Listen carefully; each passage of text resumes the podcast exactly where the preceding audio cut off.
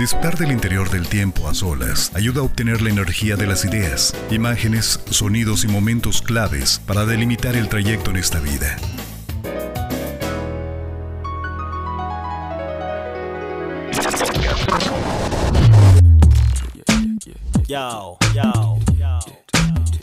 Introverso Podcast. Introverso Podcast.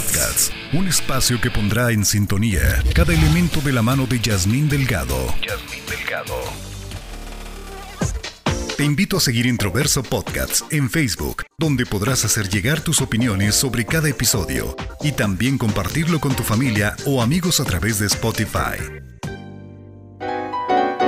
revisando mi Facebook me apareció una pregunta de un grupo que se llama Ataques de Pánico y Ansiedad, por si lo quieren buscar, también se pueden agregar. Esa persona escribió textualmente, se los voy a decir, por razones obvias no diré su nombre, pero decía, chicos, ¿alguien sufre de parálisis del sueño? Miré que esto tiene que ver con tener demasiada ansiedad. Curiosamente, me sentí identificada porque mi primera experiencia me causó miedo a dormir.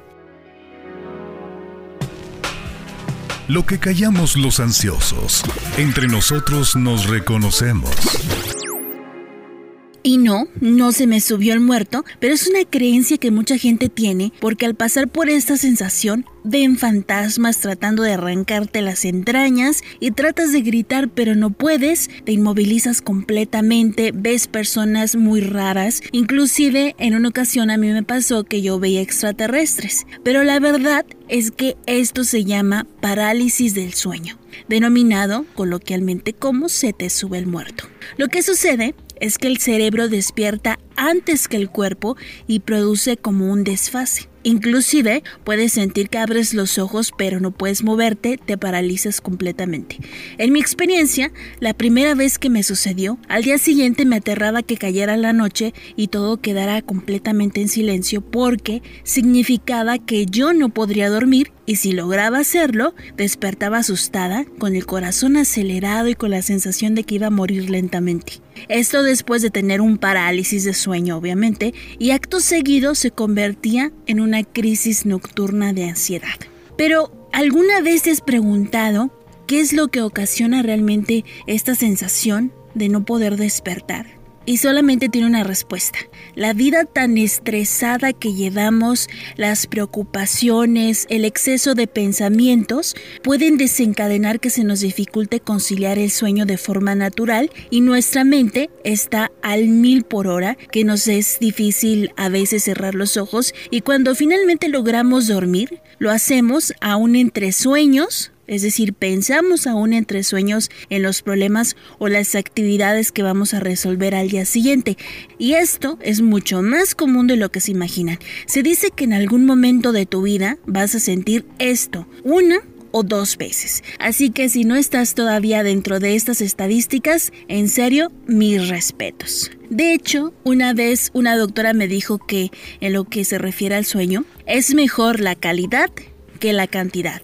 Significa que puedes dormir las 8 horas diarias, pero despertar varias veces durante la noche y sentir que no estás descansando al día siguiente y sentir que no descansaste en absoluto como si te hubiera pasado un tren encima. O bien puedes dormir 5 horas y levantarte fresco como una lechuga porque literal dormiste profundamente esas 5 horas. Los que sufrimos de ansiedad regularmente tenemos este problema, el sueño, y recurrimos a alternativas desde pastillas naturales hasta aquellos medicamentos que llevan la terminación de PAM. No te voy a especificar cuáles porque son medicamentos que obviamente se requieren receta médica y por razones lógicas no puedo mencionarlos. La parálisis del sueño sucede al principio de la primera etapa cuando nos estamos a punto de quedar dormidos o al inicio de lo que le llaman el sueño mor es decir, en la primera mitad de la noche. La duración de la parálisis es de alrededor de un minuto aproximadamente, aunque hay personas que han dicho que hasta 10 minutos, imagínate eternidad 10 minutos, y con un minuto te estás muriendo, ahora 10 minutos no quiero imaginarlo. Pero ¿qué hacer cuando esto te pasa? Y es algo que yo he hecho, se lo recomiendo, cuando estés en plena etapa de crisis y lo primero que debes de hacer es dejar de luchar contra ese ser extraño que estás viendo, dejar de intentar moverte, no gritar, relajarte y empezar a respirar lentamente hasta que poco a poco vaya pasando este momento. Entre más intentas moverte, más te vas a sentir en crisis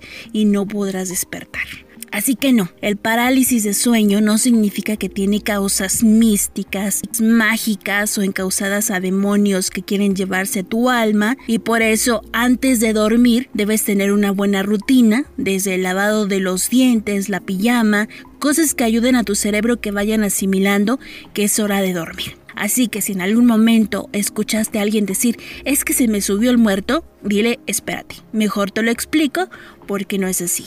Y así te evitas un rollo también psicológico de ver fantasmas, inclusive hay gente que se pone a rezar dentro de esta misma crisis que está bien, cada quien hace lo que se puede para tratar de evitar de salir, pero esto es algo que está comprobado científicamente, no tiene nada que ver con fantasmas. Pero bueno, con esta frase me despido. Como dice Nietzsche, dormir no es arte pequeño, se necesita para ello estar desvelado el día entero. Muchas gracias por acompañarme en este tercer episodio de Introverso Podcast. Yo soy Jazmín Delgado y te invito a compartir este audio con alguien particular que sepas que está pasando por la misma situación. Que tengas un muy bonito día. Bye bye.